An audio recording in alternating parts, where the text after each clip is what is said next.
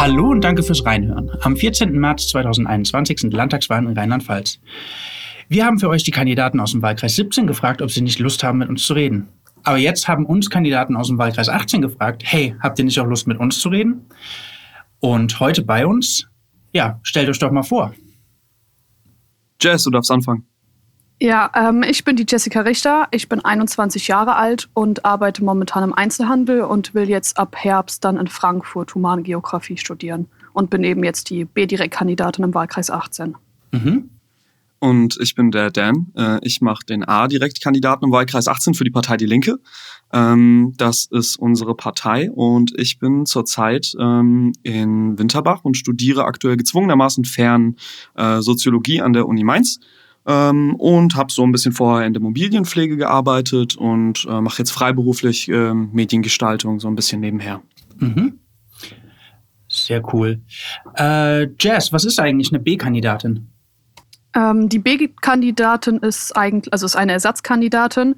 Das bedeutet, wenn der Dan aus irgendwelchen Gründen ausfällt, wäre ich die Ersatzkandidatin und genau, außerdem ja, helfe ich ihm einfach bei allen Sachen, die momentan so anfallen, mit Wahlprüfsteine beantworten und solchen Sachen eben. Mhm. Was würdet ihr als eure drei wichtigsten Themen bezeichnen? Äh, Dan, vielleicht fängst du an. Ja, ich, äh, ich, ich hätte ich hätt gedacht, dass ähm, jetzt aktuell für uns beide besonders wichtig, einfach weil wir da politisch herkommen, äh, das Thema Umwelt ähm, ist und dass es eine große Rolle spielt, jetzt auch im Wahlkampf für uns. Ähm, und ähm, ich denke, als zweites äh, hätten wir generell den Bereich Arbeit und Soziales, äh, zumal wir da jetzt gerade mit einer Corona-Pandemie, die ähm, ja sehr weitreichend in, in die Finanzen einschneidet, äh, auch irgendwie ähm, das Thema sehr, sehr gegeben sehen, da ein bisschen zu kommentieren, was, was gerade in Deutschland und in der Welt passiert. Ähm, aber auch im, im Bundesland und auch in unserem Wahlkreis. Äh, und ich glaube, als drittes ähm, haben wir uns bis jetzt eigentlich so ein bisschen festgelegt auf Bildung. Beziehungsweise das kam einfach, wir haben sehr viele Fragen zum Thema Bildung erhalten, seien das jetzt Wahlprüfsteine von Zeitungen oder sei das in Gesprächen, hat es die Leute scheinbar interessiert. Äh, und deswegen ist das jetzt so das inoffizielle äh, dritte große Thema geworden. Mhm. Jessica, siehst du das genauso oder hast du noch ein Thema, was dir ein bisschen mehr auf dem Herzen liegt? Ähm, nee, also der Dan hat es eigentlich schon gut ausgedrückt. Der Klimaschutz ist natürlich ähm, mit so das wichtigste Thema, weil wir ja auch genau aus dieser Richtung kommen. Was ich vielleicht noch da in dem Zusammenhang nennen würde, ist der ÖPNV, weil der natürlich einfach mit dem Klimaschutz in Zusammenhang steht und genau, der natürlich ausgebaut werden muss, um Klimaschutz überhaupt richtig mhm. anwenden zu können. Mhm. Äh, warum sind genau die drei Themen äh, euch so wichtig? Hm, ähm, ich ich äh, würde mir das Wort nehmen, Jazz. Ich hoffe, das ist okay. Ja. Äh, ich würde ähm, sagen, genau, also im Klimaschutz ist jetzt gerade ein Thema, das ähm, eigentlich kaum dringlicher sein könnte. Wir beide waren äh, relativ lange bei Fridays for Future involviert, sind es auch immer noch, ähm, sobald da die Aktionen in Bad Kreuznach wieder ein bisschen Fuß fassen können. Ähm, deswegen ist uns sehr bewusst, dass dieses Thema ähm, weitreichende Konsequenzen haben wird, wenn wir damit nicht ordentlich umgehen. Äh, ich glaube also, die Dringlichkeitsfrage kann man vielleicht eher den anderen beiden Themen stellen. Ich glaube, Arbeits- und Soziales ähm, ist einfach äh, immer ein sehr spannendes, ein sehr wichtiges Thema. Jetzt gerade sehen wir aber wieder, dass soziale Sicherungsnetze, die über in meinen Augen Jahrzehnte aufgebaut wurden, äh, von neoliberaler und konservativer Politik abgebaut werden, ähm, zum Zwecke der Massenentlassung, der Lohnkürzungen und Kurzarbeit, jetzt gerade ganz, äh, ganz brisant, mhm. ähm, darunter leiden äh, auch die Bürgerinnen und Bürger in unserem, äh, in unserem Wahlkreis. Ähm, und ich glaube, das ist jetzt gerade in der Pandemie so stark verschärft worden, dass wir es äh, definitiv auf die Ag Agenda setzen müssen, politisch, hoffentlich dann auch im Landtag. Ähm, und zum Thema ähm, Bildung? Bildung, genau, danke. Äh, zum Thema Bildung äh, auch da sehen wir eine, ständige Verschärfung von Bildungsungleichheiten in Deutschland. Also äh, ich hatte das heute Morgen noch in einem Wahlprüfstein schreiben dürfen. Im internationalen Vergleich steht Deutschland echt unglaublich schlecht da äh, dafür, was wir eigentlich für Bildung ausgeben könnten. Ähm, das resultiert darin, dass äh, Kinder und Jugendliche nicht die Bildung bekommen, die sie verdienen und dass äh, die Chancengleichheit zu dieser Bildung überhaupt nicht gegeben ist. Ähm, ich denke, auch das ist was, was, was, die, was die Menschen in unserem Wahlkreis einfach betrifft. Wir haben recht viele, recht viele weiterführende Schulen im Wahlkreis. Ähm, und ich denke, dass auch eben jetzt, wo sich das Ganze hm, nach Hause verlagert, wo ganz, ganz viel von zu Hause aus passiert, wo die Bewertungs, ähm, von lehrenden Personen einfach nochmal ein bisschen abstrakter wird, äh, wir uns da einsetzen müssen. Äh, und vielleicht können wir aus diesem Präzedenzfall der, der Online-Bildung da einfach dann nochmal lernen für die Zukunft, wie wir damit besser umgehen sollen. Mhm. Jess, willst du was ergänzen noch? Ähm, ja, also zur Bildung nochmal vielleicht allgemein einfach was. Ähm, ja, wir müssen halt einfach extrem gucken, dass wir es hinbekommen, Gemeinschaftsschulen eher zu stärken und eben nicht diese Gliederung in Realschule plus, Realschule, Gymnasium, weil das eben genau das verursacht, was der Dan eben gesagt hat mit der Ungerechtigkeit, die momentan in unserem Bildungssystem herrscht. Und genau deswegen finde ich, ist Bildung eben auch extrem wichtig. Über Bildungsungleichheit kann ich, kann ich äh, sehr gut referieren. Das habe ich auch schon in den Wahlprüfsteinen echt rausgelassen. Das ähm, ist gerade bei mir im Studium ein großes Thema. Experte. Och, äh. immerhin, immerhin da. ähm, was ähm, seht ihr als größte Herausforderung für einen Landtagskandidaten? Hm, ich denke, durch, sich durch, die, durch diese ver, vermoderte und alte Bürokratie durchzufuchsen. Ähm, ich ich habe so ein bisschen den Eindruck, dass auch auf Landesebene wie auf Stadtebene einfach nicht genug frischer Wind drin ist äh, und dass da Entscheidungen teilweise äh, unnötig lang gestreckt werden aus irgendwelchen, äh, naja, diplomatischen, möchte ich sie jetzt mal nennen, Gründen äh, die dann aber im Endeffekt voll auf dem äh, Rücken der Bürger in, den Wahlkreisen landen. Ich denke, das, das wäre so für mich äh, die größte Herausforderung, die ich irgendwie sehe äh, beim Einzug in, in den Landtag oder ähm, beim, äh, bei der Generierung neuer Initiativen auf Landesebene. Mhm. Jazz, ich muss immer, ja, wollte nochmal nachfragen, ob du auch was sagen willst. Ja, sorry. äh, genau, ergänzend dazu, ähm, wenn, also gerade was uns persönlich angeht, denke ich, ist es auch eine riesige Herausforderung für uns, weil wir eben so jung sind und dass wir da überhaupt ernst genommen werden und eben dafür sorgen, dass nicht immer nur 50, 60 plus, sage ich jetzt mal, in diesen ganzen Positionen sind und ja, dass wir einfach ernst genommen werden und zeigen können, dass Politik eben auch von junger Seite kommen muss und mhm. die Polit also und die Jugend momentan einfach extrem im Aufwind ist, sage ich mal, und momentan mit Sachen konfrontiert wird, jetzt eben wie mit FFF und einfach auch lernt, sich zu engagieren und dass das jetzt mhm. sehr notwendig ist. Ja, da sprichst du was an. Ich habe das äh, bei anderen Kandidaten gesehen, die, ja, ich sag mal, gut zehn Jahre älter sind als ihr, aber sich selbst dann als, als jung, wie, als jung bezeichnen und dann so sich selbst die Frage stellen, wie kommt man als so junger Mensch äh, zur Politik? Wo ich mir denke, also, ihr gibt da MitkandidatInnen, die wesentlich jünger sind. Und da wären wir auch bei der nächsten Frage so, wie kommt man denn dazu, in, sich so jung schon so politisch zu engagieren? Jess, fang du mal an. Ja, also bei mir war das vor allem durch die Schule. In der Schulzeit habe ich schon in der fünften Klasse war ich in der Schülervertretung und habe das auch bis in die Oberstufe hindurch gemacht. Und genau, habe da eben viel Schulpolitik gemacht mit Schülersprecherin. Ich war auch im Kreisvorstand von der Schülerinnenvertretung. Und genau, dann kam eben FFF nach Kreuznach. Da wurde die Ortsgruppe gegründet. Und ähm, genau, da habe ich dann auch Leute kennengelernt, die eben auch in der Linksjugend Solid aktiv waren, wo ich dann auch nach kurzer Zeit eingetreten bin. Und ja, da ist dann natürlich die Linke immer so die Partei gewesen, die irgendwie so im Vordergrund stand. Und dann, ja, jetzt besonders durch diesen Wahlkampf bin ich dann eben auch in die Partei eingetreten und so ist das Ganze eigentlich bei mir gewesen. Das ist lustig, weil ich habe praktisch die Pendant-Geschichte. Ähm, ich komme aus so einem hart politischen Haushalt, wo es eigentlich immer schon Thema war, wenn auch nicht äh, in der Form, dass ich mich irgendeiner Meinung hätte anpassen müssen, äh, sondern in der ich relativ früh schon gefragt wurde, was meine eigene Meinung ist. Und naja, ich habe dann mehr so über dieses Konzept des platonischen Lernens ähm, irgendwie den eigenen Weg gefunden. Das war am Anfang Musik, ähm, dann äh, später wurde es dann irgendwie Umweltaktivismus. Ähm, das ist dann so, eine, so ein bisschen vor sich hingedümpelt, weil die konkreten Aktionen noch nicht wirklich gegeben waren in der Welt und ich noch nicht so wusste, wie man Dinge selbst initiiert.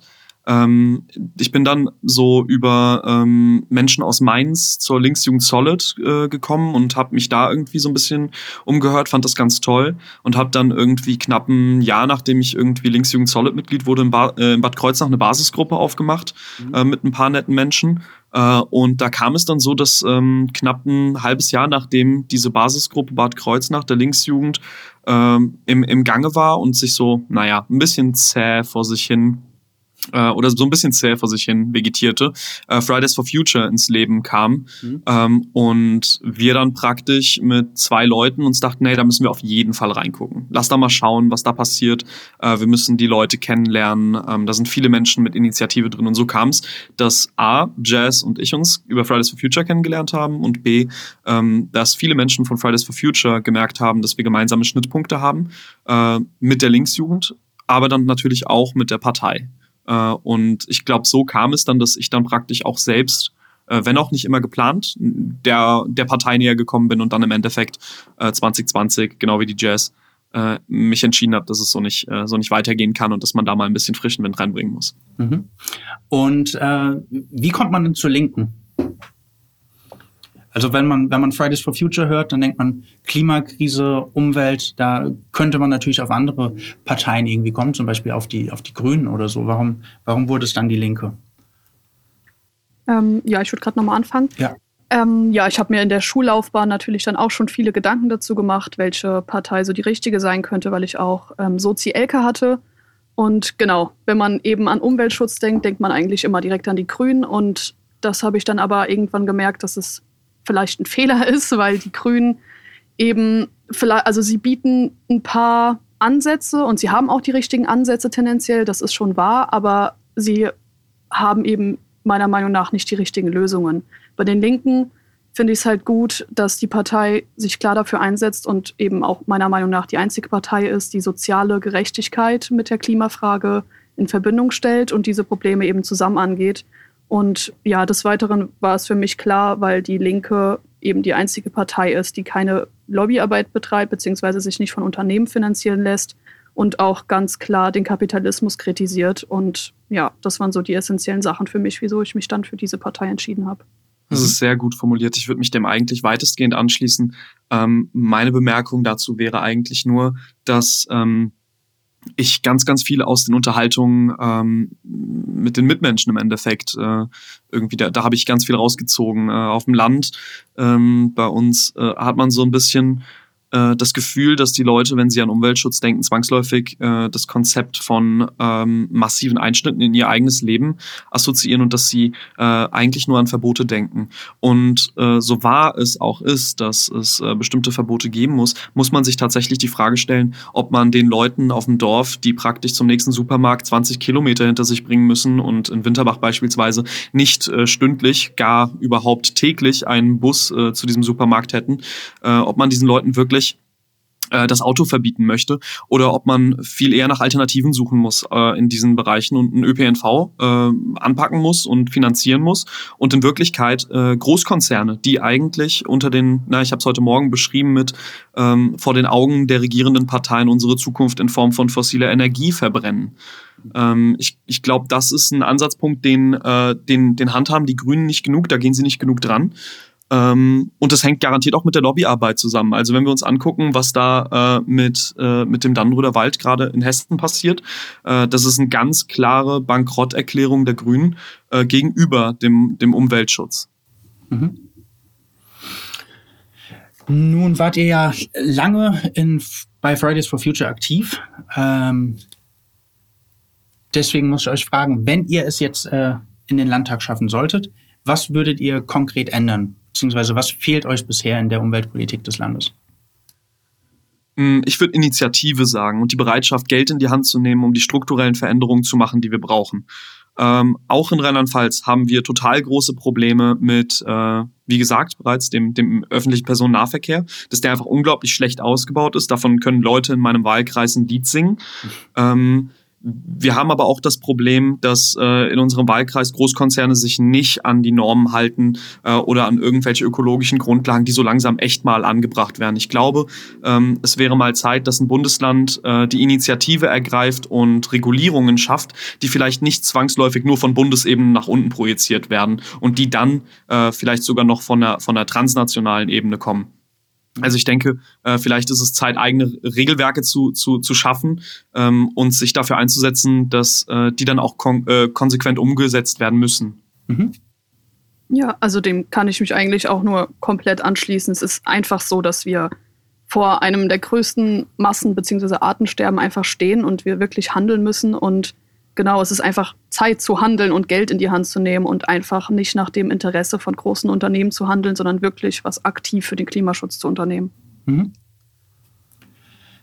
Kommen wir zu einem ganz anderen Thema. Und zwar habt ihr meines Wissens nach die einzige Gegendemo zu den Querdenken-Demos in Bad Kreuznach mitveranstaltet. Ähm, wie kam es denn dazu? Und was sagt ihr? Warum muss man sich mit äh, solchen Menschen überhaupt auseinandersetzen? Jazz, fang an. Ja, also es kam dazu, indem wir einfach gesehen haben, dass da jeden Samstag Menschen auf die Straße gehen, die eben ja QuerdenkerInnen sind und momentan demonstrieren und eben ihre Sachen verbreiten, die unserer Meinung nach kritikwürdig sind. Und genau dementsprechend haben wir einfach gesehen, dass da niemand sich entgegenstellt und dass das überhaupt nicht geht und haben uns dann entschieden, da endlich mal hinzugehen. Und auch wenn es jetzt wegen Corona nicht wirklich viel zu machen gab, haben wir wenigstens da gestanden, haben uns eben, also haben klar ein Zeichen gesetzt und gesagt, dass das so nicht geht und was das Ganze soll. Und ja, ich habe mhm. gerade, was war die Anschlussfrage noch? Sorry. Äh, warum muss, warum sollte man sich mit mit solchen, ja, ich nenne sie jetzt mal ja. realitätsfernen Menschen überhaupt auseinandersetzen? Ja, genau. Da würde ich ganz klar sagen, dass es eben auch Menschen sind, die Sorgen haben. Ich meine, das kommt ja auch nicht von irgendwoher. Die haben halt wirklich einfach Bedenken, was momentan passiert. Und das ist ja auch vollkommen klar. Und ich bin halt auch kein Fan davon, diese Leute einfach von vornherein zu verurteilen und zu sagen, ja, mit denen müssen wir uns nicht auseinandersetzen, das ist nicht unser Problem, sondern ihnen einfach aufzeigen, was Realität ist und eben ganz klar aufzuklären. Mhm. Ich denke, es ist so eine, es, wir, wir, wenn ich da so drüber nachdenke, man ist auf so einem, man ist auf so einem kleinen, ähm, es ist so ein Drahtseilakt, den man da irgendwie hat. Also auf der einen Seite bin ich der festen Überzeugung und sind wir auch mit der Linksjugend beispielsweise der festen Überzeugung, dass man sich mit Neonazis nicht unterhält.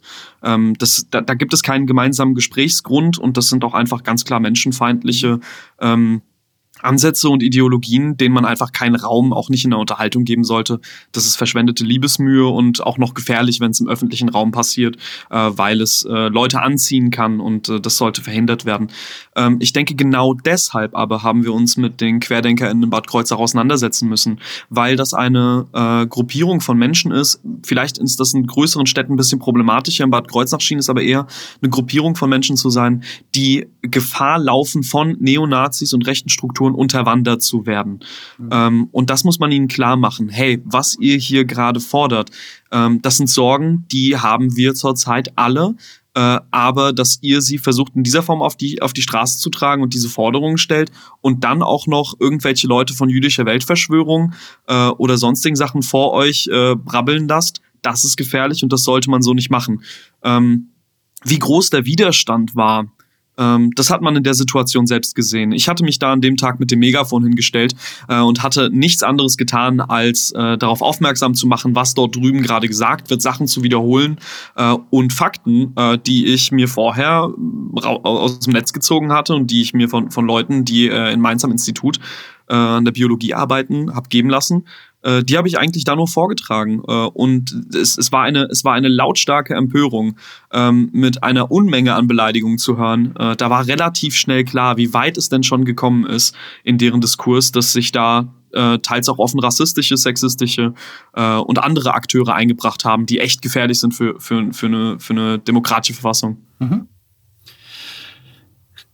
Genau, so. Äh, großes Thema äh, in eurem Wahlkreis ist ja auch immer wieder das Klinikum in Kieren. Äh, wie ist eure Haltung dazu und äh, ja, genau, wie ist eure Haltung dazu? Erstmal das.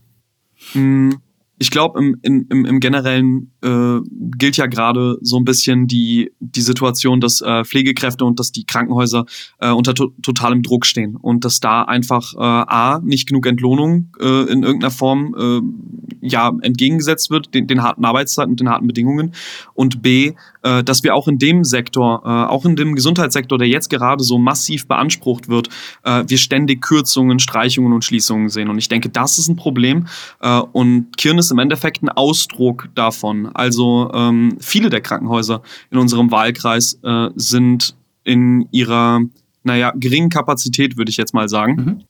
äh, ein ein Ausdruck dessen, was passiert, wenn man neoliberaler Politik äh, andere Sektoren als die Wirtschaft in die Hand gibt. Da wird dann alles priorisiert, da wird Profit priorisiert und zur Not wird alles geschlossen, was nicht Profit bringen kann, weil es in Menschen investiert. Äh, und ich denke, genau das sehen wir da. Ähm, und da muss man sich ganz klar dagegen stellen und man muss das, äh, man muss dieses, man muss das Gesundheitssystem zu, in diesem Zeitpunkt stärken ähm, und das äh, erheblich im Vergleich. Mhm. Ja, ich denke, das Klinikum im Kirn ist auch einfach ein Ausdruck dafür, dass wenn Menschen sich dagegen stellen und aktiv dafür kämpfen und sich für ihre Bedürfnisse und Rechte einsetzen, eben auch was passieren kann, weil, also es war ja, es sollte ja auch geschlossen werden und da sollte ja ein Zentrum entstehen, was eben auch eher für Unternehmen beziehungsweise eher den Geldinteressen ähm, entsprechen sollte. Und genau, da waren ja dann eben diese Demonstrationen und das war ja dann auch erfolgreich. Mhm. Also ihr würdet euch für eine weitere Haltung des Klinikums einsetzen, habe ich das richtig verstanden? Auf jeden Fall. Ja. Äh, dann kommen wir jetzt zu den Community-Fragen. Wir haben ja unsere Hörer und äh, unsere Volkschaft in den sozialen Medien gefragt, ob die auch Fragen hätten an, an die Landtagskandidaten. Und die erste Frage wäre, was sind konkrete Vorschläge zur Digitalisierung an Schulen? Hm, also ich denke, dass, dass Digitalisierung an Schulen äh, jetzt gerade, wenn wir es auf diese Situation beziehen, äh, ganz klar auch eine Digitalisierung zu Hause sein muss. Das heißt, ein generelles Vorantreiben der Digitalisierung, Ausbau von Glasfasernetzwerken auch auf dem Land äh, und damit einhergehend aber auch die Möglichkeit, SchülerInnen ähm, die nötigen Geräte zur Verfügung zu stellen. Jetzt gerade äh, ist man eigentlich aufgeworfen, wenn man kein, naja, ich nenne es jetzt mal Zoom-fähiges Endgerät hat. Ähm, und äh, das ist ein Privileg und das muss man ganz klar anerkennen. Und wenn wir nicht wollen, dass äh, aus den digitalen Benachteiligungen von bestimmten Menschen irgendwie äh, ein Bildungsunterschied oder eine Bildungsungleichheit resultiert, ähm, dann müssen wir äh, es allen Menschen möglich machen, an diese Lernmittel dran. Ich denke konkret an Schulen. Ich komme vom Röker. Ich habe erlebt, dass äh, dass der Overhead-Projektor praktisch so alt war wie die Schule selbst. Äh, da muss irgendwann mal was passieren. Also wir brauchen auf jeden Fall äh, neues Equipment an den Schulen äh, und auch etwas, was bereit ist, in, in solchen Zeiten die digitale Lehre von dort aus möglich zu machen. Mhm. Ähm, ich denke, dass da auch dazu gehört, dass Schulen ähm, ein flächendeckendes Wi-Fi erhalten. Äh, ich merke das gerade, äh, wenn ich dann mal ab und an auf dem Campus bin, dass äh, es unglaublich wichtig ist, ein, ein Recherchenetzwerk zu haben, äh, wenn man sich gerade mit irgendwelchen Themen beschäftigt. Und dass Schulen das nicht haben, dass ich äh, mich über den Unterricht hinaus mit Sachen nicht beschäftigen kann, solange ich da sein muss, als Oberstüfler aber teilweise gezwungen war, dort sechs Stunden ohne eine Unterrichtsstunde zu verbringen, das ist äh, hart und das ist unnötig. Und ich denke, da muss die Schule auf jeden Fall äh, ein bisschen, naja, ein bisschen nachsitzen und ein bisschen mehr Arbeit leisten. Mhm. Ja, was ich noch ergänzen würde, ist, dass die LehrerInnen vor allem auch einfach mal weitergebildet werden müssten. Also bei uns am Lina-Hilger-Gymnasium war es dann auch beispielsweise so, dass wir neue Whiteboards bekommen haben, aber die LehrerInnen wussten überhaupt nicht, wie sie damit umgehen sollten. Wir hatten auch ein Apple TV, da wusste auch niemand, wie das überhaupt funktioniert oder ja, wie es benutzt werden kann. Mhm. Und das kann halt auch absolut nicht sein. Mhm. Die zweite Frage ist, äh, werden Sie sich für ein Landesaufnahmeprogramm für Geflüchtete einsetzen? Äh, ja. Die Frage hatten wir vor. Genau, ja. ja, ja. Die Frage hatten wir vor zwei Tagen von der, äh, von den äh, Menschen bei der Seebrücke erhalten, ne? Ah, ja, ja, genau. Ja, ja, das war die Seebrücke. Ja, definitiv. Also keine Frage auf jeden Fall. Mhm. Ich denke halt, dass äh, da gerade das, das äh, so ein bisschen im Raum stand, wie man das halt umsetzt. Und ich denke, da ist es wichtig, dass wir uns den GenossInnen aus Berlin und aus Baden-Württemberg äh, der Linken anschließen und da maßgeblich auch dran teilhaben, dass das vorangetrieben wird. Ich denke, das muss noch breiter in den öffentlichen Diskurs, aber es muss auch parlamentarisch ausgefeilt werden. Das heißt, wir wollen nicht, dass es wieder die Möglichkeit gibt, aufgrund irgendwelcher falschen Begründungen ähm, weniger Menschen aufzunehmen, als man müsste als Kreis oder als Landkreis. Ähm, das äh, kann nicht sein und ich glaube, jetzt hat in, dem, in den Zeiten äh, jede Entität äh, irgendeiner räumlichen Art ihre Verantwortung ähm, und ich glaube, das sollte dann gleichmäßig in Rheinland-Pfalz auch verteilt werden. Ja, auf jeden Fall. Vor allem, es, gab, es gibt ja auch genug Kommunen und genug äh, Privatpersonen, die sich bereit erklärt haben, Menschen aufzunehmen. Ja. Die nächste Frage haben wir schon ein bisschen vorgegriffen, aber ich stelle sie trotzdem noch einmal. Ähm, Müsst ihr vielleicht nicht ganz so ausführlich beantworten wie vorhin, aber ja, hier ist sie. Was konkret will man unternehmen, um Natur, Umwelt und Gesundheit zu schützen? Ähm, ja, konkret, ja, wir haben vorhin schon so viel gesagt. ähm, ja, wie gesagt, also wir müssen einfach dafür sorgen, dass das Land eben auch in die Verantwortung gezogen wird und nicht alles immer nur, also dass wir nicht als Privatperson auch einfach den Bund und den Staat kritisieren und das eben einfach auch in Landesebene passieren muss. Also es ist ja schon, wie gesagt, der ÖPNV wäre eine Sache, die da umgesetzt werden muss, damit die Leute überhaupt auch Anreize bekommen, auch ein also es ist immer so ein Ding, man darf meiner Meinung nach nicht entweder oder sagen, man muss halt gucken, natürlich den Staat und die ganze Regierung dafür verantwortlich machen, dass Dinge passieren, aber wir bei uns selbst können ja auch Entscheidungen treffen, ob wir jetzt heute das Auto benutzen oder heute mit dem Bus fahren. Mhm. Und deswegen müssen solche Dinge eben einfach auch attraktiver gemacht werden, damit wir überhaupt die Möglichkeit bekommen. Mhm konkret äh, könnte man da auch noch zwei Themen äh, verbinden, indem man halt sagt, Digitalisierung an Schulen und der Unterricht zum Thema Ökologie sind eine Sache. Äh, und wenn wir Aufklärung zum Thema betreiben, wird das eine, eine große Menge tun. Das merken wir jetzt gerade bei der, bei der äh, Generation unter uns, äh, dass die gerade mit diesem Thema groß werden, beziehungsweise wir auch zu einem gewissen Teil damit, damit gerade ja, erwachsen geworden sind.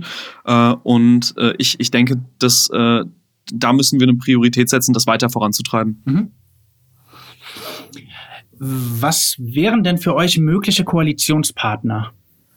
Mm, das ist, das ist eine sehr schwierige Frage. Die stellt sich, die stellt sich auf Landesebene beziehungsweise stellt sich die Linke eigentlich ständig.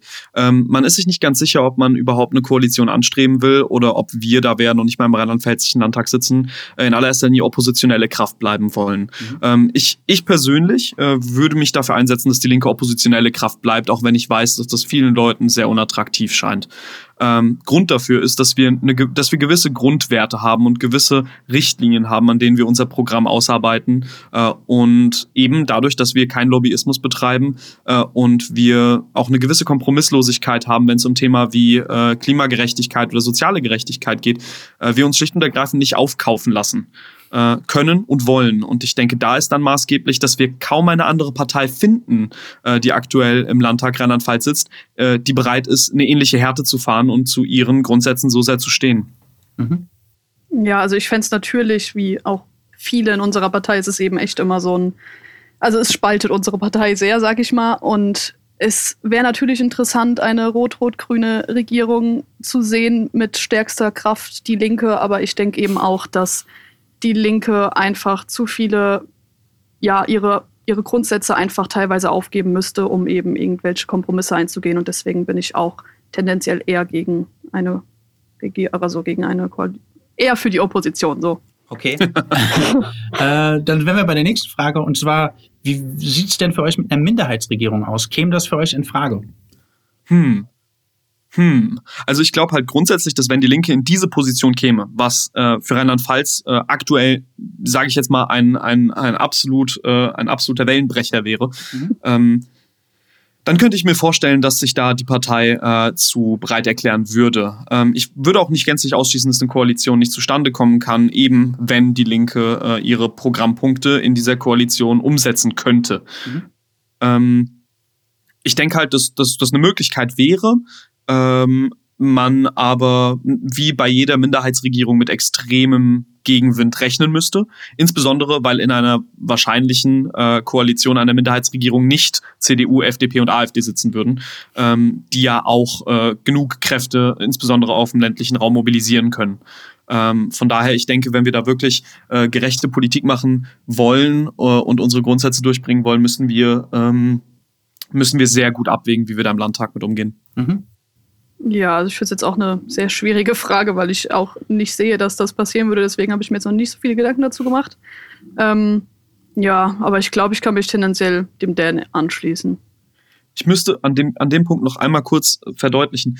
Äh, für die Linke geht es gerade um alles. Und zwar in dem Sinne, dass es in den Einzug äh, um den Einzug in den Landtag geht. Das bedeutet, entweder war die gesamte Arbeit vor dem Wahlkampf äh, für, grob gesagt, die Katz, äh, oder wir sitzen drin und wir haben die Möglichkeit, äh, dort zu intervenieren und dort ganz klar unsere Position kundzutun. Wir glauben, dass es ganz, ganz wichtig ist, dass wir da in die Opposition gelangen, beziehungsweise da erst einmal in den Landtag gelangen, um unsere Meinung öffentlich verbreiten zu können. Ähm, es gibt in vielen Diskussionen, in vielen Podiumsdiskussionen die Situation, dass die Linke nicht kontaktiert wurde, weil nicht klar war, was die Standpunkte zu Themen seien, weil sich nicht die Arbeit gemacht wurde, da die Rücksprache zu halten oder weil keine Kandidierenden gefunden wurden. Das kann nicht sein ähm, und das müssen wir in der Zukunft verhindern. Und ich denke, da ist ein Sitz im Landtag unerlässlich für sehr schönes Schlusswort für die Community-Fragen, weil das waren sie jetzt auch schon alle. So. Und jetzt kommt? Jetzt kommt der letzte Block, äh, nämlich die Blitzfragen. Das sind äh, kurze Fragen, die ihr am besten so schnell und kurz beantwortet, wie euch das irgendwie möglich ist. Äh, jetzt ist die Frage, ob ihr die auch abwechselnd beantworten wollt äh, oder ob ihr die nacheinander beide alle beantworten wollt. Hm, Jess, wie siehst du das? Hm. Ja, ich fand's. Hm. Ja, ich habe das ja auch von Schron und äh, Kevin gehört. Ich fand es eigentlich ganz cool, das mit dem schnellen Abwechseln. Hm. Okay, gut, dann machen wir das so. Du fängst okay an, Jess. Ja, klar, natürlich. Alles klar. Äh, da, du hast gemeint, Jazz fängt an, habe ich das richtig gehört?